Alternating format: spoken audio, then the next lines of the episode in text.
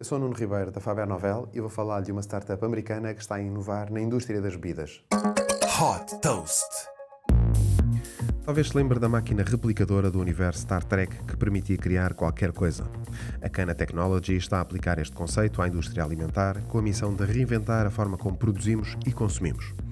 Esta startup americana de São Francisco desenvolveu uma máquina para a utilização doméstica capaz de produzir várias bebidas em poucos segundos, desde café a chá, cerveja e sumo.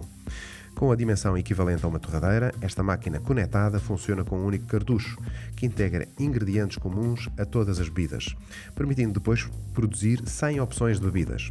O cartucho inclui desde açúcares a ácidos e vários sabores.